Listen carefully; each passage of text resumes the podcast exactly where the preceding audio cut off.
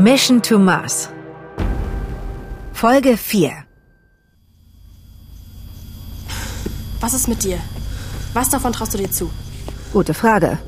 Fühlst du dich fit genug, den Strom lange genug am Laufen zu halten, bis die Anlage repariert ist?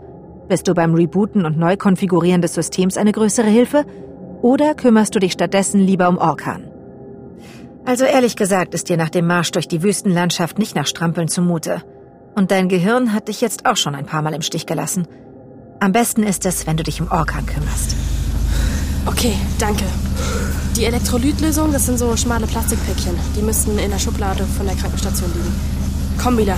Dann nehmen wir uns jetzt die Schaltzentrale vor. Jawohl. Till, halt durch. Du schaffst das. Okay. Hm. Greifst diesem Orkan unter die Achseln und ziehst ihn rückwärtsgehend hinter dir her. Ist sicherlich nicht die schonendste Art, aber sie erfüllt ihren Zweck. Der arme Kerl ist schon ganz fahl. Als du ihn auf eine der Liegen hiefst, fängt er plötzlich am ganzen Körper an zu zittern. Die Muskeln krampfen, sind wahrscheinlich komplett übersäuert. Höchste Zeit für einen Elektrolyteschott. Du wühlst dich durch die Schubladen. Ah, die sehen aus wie von Martha beschrieben. Du greifst gerade nach einem goldenen Päckchen, als du bemerkst, dass in der Schublade darunter silberne liegen. Selbe Größe, selbe Form. Beide nicht beschriftet. Mal ehrlich, wer macht sowas? Verdammt, der arme Kerl braucht schleunigst was, um den Volumenmangel auszugleichen. Okay, eins von den Päckchen wird schon das Richtige sein. Schon wieder 50-50. Hat vorhin ja gut geklappt. Dein Bauchgefühl sagt Silber. Aber weil du vorhin falsch lagst, nimmst du das goldene Päckchen und öffnest es. Du löst den Inhalt der Packung in einem Becher mit Wasser auf. Hm, riecht etwas eigen, die bräunliche Brühe. Vielleicht erstmal nur einen kleinen Schluck. Du stützt den Kopf des jungen Mannes und flößt ihm vorsichtig die Flüssigkeit ein. Orkan bäumt sich heftig auf, spuckt die Flüssigkeit wieder aus. Irgend ringt er nach Atem und blickt dich mit panischen Augen an. Verdammt, das war dann wohl das falsche Zeug. Du schnappst dir eins von den silbernen Päckchen. Aber weil er so hektisch nach Luft japst, kannst du ihm die Lösung nicht einflößen. Dir tropft der Schweiß von der Stirn. Shit, was machst du denn jetzt? Wenn dir nicht gleich was einfällt, kratzt dir der Typ noch ab. Während du um Orkan kämpfst, erreicht Martha endlich die richtige Tür. Sie betreten die Schaltzentrale. Hier laufen alle Energiequellen zusammen. Über die Steuereinheiten wird kontrolliert, ob und wie viel Strom der Photovoltaikkollektoren aktuell verbraucht wird. Die überschüssige Energie wird weitergeleitet und in den Akkumulatoren außerhalb des Camps gespeichert. Die Module des Verteilersystems werden hier angesteuert. Die Sicherungen befinden sich da drüben. Schalte Konsole für manuellen Zugriff frei. Auf einem riesigen Monitor bündeln sich die gesamten Daten des Systems. Wie wild blinken bunte Grafiken und animierte Kurven um die Wette. Einer dieser schnell schwankenden Digitalbalken zeigt die Leistung an, die Till gerade in die Pedale tritt. Marthas Finger flitzen über die Tastatur. Sie ist voll in ihrem Element. Sie startet eine Fehleranalyse, checkt die Hardware-Komponenten und loggt sich in die Module des Verteilersystems ein. Sie ist sich sicher, dass sie den Fehler finden wird. Nur wie lange sie dafür braucht, das ist die Frage. Warnung, Warnung. Update aus der Krankenstation wird heruntergeladen. Die Kryokapsel hat nur noch 3% Akkuladung. Wenn die Stromversorgung nicht unverzüglich hergestellt wird. Ja doch, sie gibt echt ihr Bestes. Sie muss es schaffen, bevor Till schlapp macht. Er gibt auf dem Ergometer alles. Wirklich alles. Soll keiner sagen, er hätte es nicht probiert. Aber es ist einfach verdammt hart. Geringere Schwerkraft für den Arsch. Till ist schon über den halben Planeten gelatscht. Es zehrt. Seine Arme und Beine werden immer schwerer. Er hat kaum noch Kraft, sich am Lenker festzuhalten. Sein Mund ist vollkommen ausgetrocknet, die Zunge mittlerweile ein pappiger Fremdkörper, der ihm den Atem nimmt. Keuchend japst er nach Luft. Langsam beginnt sich der Raum um ihn zu drehen. Das Flackern der Lampen nimmt mehr und mehr zu. Wie kleine Trabanten umkreisen sie Till. Schneller, immer schneller.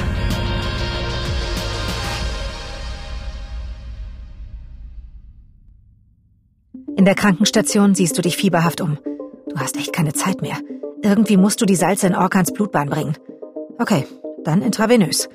Du schnappst dir eine Spritze von der Ablage und ziehst die konzentrierte Flüssigkeit über die Nadel auf. Aufmunternd zwinkerst du ihm zu und injizierst ihm die Lösung. Puh, jetzt kannst du nur noch abwarten, ob dein Plan funktioniert.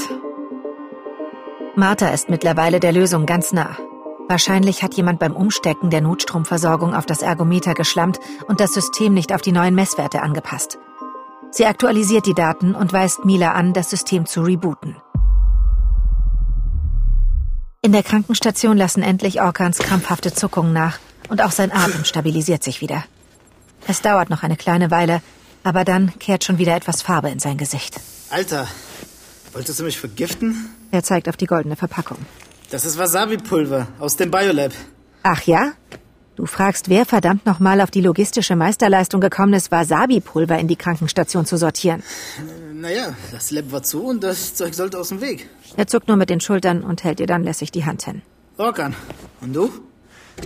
Du willst gerade was erwidern, als das Zimmer in einem angenehm warmen Licht erstrahlt. Oh! Nacheinander springen um euch herum diverse Systeme und Apparaturen an und nehmen piepend und summend ihre Arbeit wieder auf. Endlich, ja, Mann! Das rote Blinken des Displays der Kryokapsel springt auf ein sattes Grün. Brummend startet der Reaktivierungsprozess. Martha und Mila haben es also geschafft. Der Strom läuft wieder stabil und sicher. Boah, ich hab Hunger, Mann. Ey, komm, wir plündern die Vorräte. Kurze Zeit später sitzt ihr mampfend am Esstisch und macht euch über ein paar Snacks her, die ihr euch gekrallt habt. Astrodöner, mega. Also wenn Orkan schon wieder Hunger hat, scheint ja alles gut zu sein. Ey, kein Grund, so dämlich Händchen zu halten, okay? Till und Martha starren überrascht auf ihre Hände und lösen sie dann verlegen. Ich, ich habe bloß Tills Puls gefühlt. Korrigiere, dafür reichen normalerweise nur 15 Sekunden. Und ihr, Gossip-Algorithmus auch in Sleep Mode? wie bitte? Leute, es gibt jetzt echt Wichtigeres. Orkan, wo sind die anderen? Keine Ahnung. Die haben sich angezickt. Dr. Tanner war übelst pisst und ist dann abmarschiert. Und Pia? Hinterher. Wohin? Man weiß nicht. Ging's um das Gestein? Hä, was für ein Gestein? Na, das, was Dr. Tenner entdeckt hat. Für die beschleunigte Verwitterung? Okay, pass auf. Durch diesen chemischen Prozess können wir CO2 aus der Atmosphäre binden. Und zwar ganz natürlich. Ich meine, deswegen sind wir ja hier. Um die ersten Proben davon auf die Erde zu bringen. Hä? Pia meinte, ihr helft uns hier. Das hast du wohl missverstanden. Du beobachtest Till aus dem Augenwinkel. Jetzt wäre es eigentlich mal an der Zeit, Martha aufzuklären. Doch er scheint sich weiterhin davor zu drücken. Und wie soll das ganze Geröll zur Erde kommen? Hä? Na, mit Transportraumschiffen. Okay, höre ich zum ersten Mal. Mila, Server nach aktuellstem Großprojekt von Galaxy durchsuchen. Zugriff erst nach Sicherheitsanfrage. Wie lautet die populäre Bezeichnung für die sogenannte Einstein-Rosen-Brücke? Oh je, Martha ist kurz vorm Platzen. Wurmloch. Korrekt. Albert Einstein und Nathan Rosen beschrieben 1935. Mila! Jawohl. Aktuellster Eintrag. Projekt Soletta. Was soll das sein? Gigantische Weltraumspiegel. Um auf dem Mars eine lebensfreundliche Atmosphäre zu schaffen. Das ist doch Quatsch. Korrigiere. Mithilfe mehrerer Weltraumspiegel im Orbit des Mars könnte Sonnenlicht gezielt auf die vereisten Polarregionen gelenkt und diese dadurch zum Schmelzen gebracht werden. Der damit initiierte CO2-Ausstoß würde den notwendigen Treibhauseffekt in Gang setzen, der den Mars erwärmt. Aufgrund der sich daraufhin erhöhenden Dichte der Atmosphäre würde flüssiges Wasser auf der Oberfläche nicht mehr Aber verblitzen und die Probleme auf der Erde sind doch viel drängender. Ja, über kurz oder lang ist die Erde sowieso im Marsch. Also, sagt Pia. Was? Ja? Die gängigsten Theorien lauten Asteroideneinschlag oder Selbstauslöschung durch irreversiblen Klimawandel, Nuklearkrieg, genmanipulierte Viren, unkontrollierbare künstliche Intelligenz. Ich, ich glaub das einfach nicht. Die wahrscheinlichste Art, menschliches Leben dauerhaft zu sichern, stellt eine Kolonisation des Weltraums dar. Und das wusstest du? Was? Dass Pia lieber den Mars terraformen will, als die Erde zu retten? Äh, Was? Nein. Nur, dass sie die Weltraumspiegel plant. Ja, klar. Und woher? Bin im Spaceport Center von Galaxy zufällig auf die Baupläne gestoßen. Und wann hattest du vor mir das zu sagen? Vergiss es. Mila, was war Dr. Tenners letztes Forschungsergebnis? Hiesige Mikroorganismen in erdähnlicher Atmosphäre. Ach, stimmt ja. Du hast ja vorhin gesagt, dass Dr. Tenner Mikroben gefunden hat. Korrekt. Das ist ja eine Sensation. Vielleicht besitzen die sogar spezifische Merkmale, die wir uns auf der Erde zunutze machen können. Ah ja, genau. Ich glaube, wegen dieser Dinge haben die sich gezopft. Ja, das kann ich mir vorstellen. Das ist ganz sicher nicht Dr. Tenners Ziel, den Mars zu terraformen. Oh, wir sollten unbedingt das Lab checken. Nicht, dass die mangelnde Stromversorgung die bisherigen Forschungsexperimente zunichte gemacht hat. Das wäre eine Katastrophe. Los, komm. Sie meint dich. Können wir auch irgendwie helfen? Vielleicht findet ihr ja einen Hinweis, wo Pia und Dr. Tenner stecken. Okay. Martha sieht dich auffordernd an. Alles klar. Auf zum nächsten Abenteuer. Du gehst Martha und Mila hinterher und schnappst dir auf dem Weg noch schnell einen Schokoriegel. So, hier muss es sein. Martha zieht ihre ID-Card durch das Control Panel. Zutritt zum Biolab nur mit entsprechender Autorisierung. What? Äh, meine Karte ist nicht freigeschaltet. Du betrachtest die massive Tür genauer. Dann das Control Panel. Tja, du hast beim Start der Mission leider keine ID-Card bekommen. Da fällt Martha ein, dass sie ja eine unbeschriftete Karte am Satellitenmast gefunden hat. Kurzerhand zieht sie die ID-Card durch das Lesegerät. Willkommen, Dr. Tanner. Dr. Tenner? Aber das kann nicht sein. Martha sieht dich perplex an. Vielleicht hat er versucht, die Kabel zu reparieren und dabei die Karte verloren. Der Anblick des Labors verschlägt Martha die Sprache. Wow. Fasziniert tritt sie ein. Oh, krass. Es stimmt. Dr. Tenner hat bereits erste Experimente an den Marsmikroben durchgeführt. Überprüfe die Systeme. Hoffentlich ist noch alles stabil. Beflissen schwirrt die kleine Drohne durch den ovalen Raum und überprüft die verschiedenen Versuchsanordnungen. Hauptsächlich unterschiedlich große Glaskästen mit Petrischalen, die dich ein wenig an Brutkästen erinnern. Dazu noch ein großes Terrarium mit Pflanzen und eine Art Aquarium. Außerdem die übliche Palette an Messgeräten, Mikroskopen und anderen wissenschaftlichen Apparaturen. Systeme der Versuchsanordnung arbeiten stabil. Gut. Mit einer Art Tablet geht Martha die einzelnen Stationen ab und ruft die Daten des jeweiligen Experimentes auf. Konzentriert klickt sie sich durch die Ergebnisse. Wahnsinn. Ja, Martha ist eindeutig in ihrem Element. Prima. Dann kannst du dir ja jetzt mal deinen Schokoriegel gönnen. Du reißt die Verpackung auf und schiebst dir die süße Kakaomasse genüsslich in den Mund. Ein Vlog-Eintrag von Dr. Tenner. Über einem Arbeitstisch erscheint ein flackerndes Hologramm des Wissenschaftlers. Aufnahme. Ich präsentiere die ersten Lebewesen außerhalb des Planeten Erde. Diese Mikroben haben wir unter einer Eisschicht im Krater eines erloschenen Vulkans entdeckt. Bei den ersten Versuchen in einer erdähnlichen Atmosphäre zeigen sich die Mikroorganismen noch wenig anpassungsfähig. Überraschenderweise gedeihen sie jedoch in einem meerwasserähnlichen Milieu fast so gut wie in ihrem heimischen Habitat. Ich vermute daher, dass es sich möglicherweise um algenartige Lebewesen handelt. Für diese These spräche auch der Aufbau ihrer Zellen, der dem unserer Eukaryoten gleicht. Ich plane Kultivierung größerer Kolonien, um spezifischere Versuche durchführen zu können. Unter anderem zur Photosynthesefähigkeit, äh, um zu prüfen, ob es sich wirklich um eine Art Mikroalge handeln könnte. Ich, äh, ja? Ja. Ja, ich komme. Ich muss jetzt mal weg. Unglaublich. Ha? Du beugst dich über den Brutkasten vor dir, um mal einen Blick auf die kleinen möchtegern Aliens in ihren schnieken Petrischalen zu werfen. Shit. Jetzt ist dir die dämliche Verpackung deines Schokoriegels auf ein Nährmedium gefallen. Hoffentlich hast du da jetzt nichts kaputt gemacht. Möglichst unauffällig versuchst du das beknackte Stück Plastik wieder aus dem Glaskasten zu fingern. Komm schon, bevor Martha was merkt. Wohl, du hältst inne. Kannst du das denn jetzt gefahrlos anfassen? Während du noch zögerst, beginnt sich die Plastikverpackung plötzlich vor deinen Augen aufzulösen. Erschrocken ziehst du deine Hand zurück. Verdammt, was machst du jetzt? Du gibst dir einen Ruck und ganz vorsichtig haust du Marthas Namen Ja? und räusperst dich. Oh, was denn? Du gestehst, dass dir die Plastikverpackung in eine Petrischale gefallen ist und sich gerade, nun ja, dematerialisiert. Was?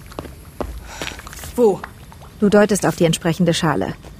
Das letzte Fitzelchen Plastik löst sich soeben auf. Martha schnappt sich ein Mikroskop. Das gibt's ja nicht.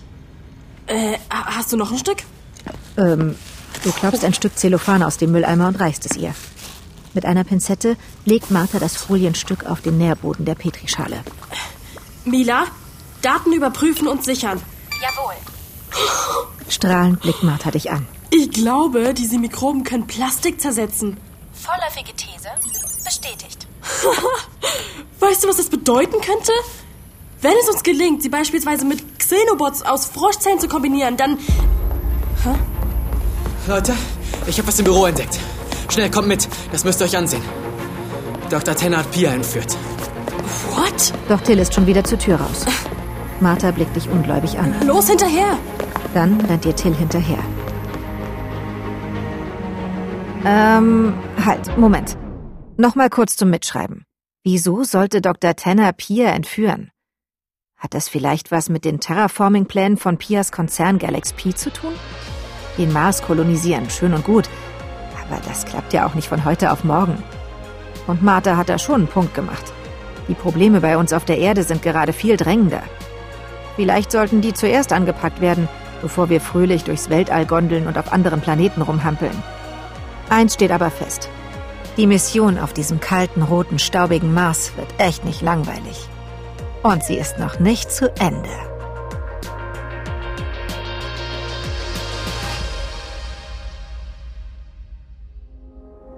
In Staffel 2 wirst du vielleicht erfahren, wer oder was hinter all dem steckt, ob ihr die Erde doch noch retten könnt oder für immer auf dem Mars festhängt. Und vielleicht verraten wir dir dann auch, wie es mit Till und Martha weitergeht. Wenn dir die Zeit bis dahin zu lang ist, dann spiel doch die erste Staffel Mission to Mars nochmal interaktiv und bestimme selbst, wie die Geschichte sich entwickelt.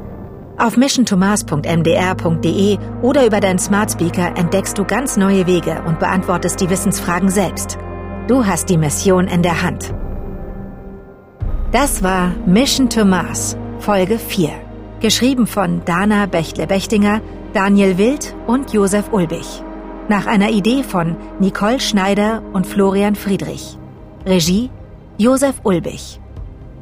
Es sprachen Maria Koschny als Erzählerin, Luna Kuse als Martha, Jonas Kaufmann als Till, Ada Lühr als Mila, Flavius Budean als Orkan, Marie Borchardt als Pia, David Nathan als Dr. Tenner, Ulrike Kapfer als Computerstimme. Aufnahmeleitung Nina Steiger. Aufnahme und Foley Artist Robert Lehnert.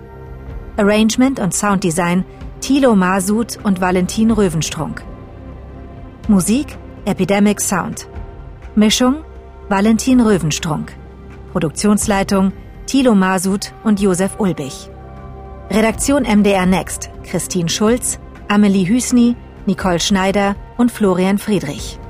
Redaktionsleitung Christoph Ried und Anke Lindemann. Mission to Mars ist eine Produktion von Das Hörspielstudio Kreuzberg im Auftrag von MDR Next 2022.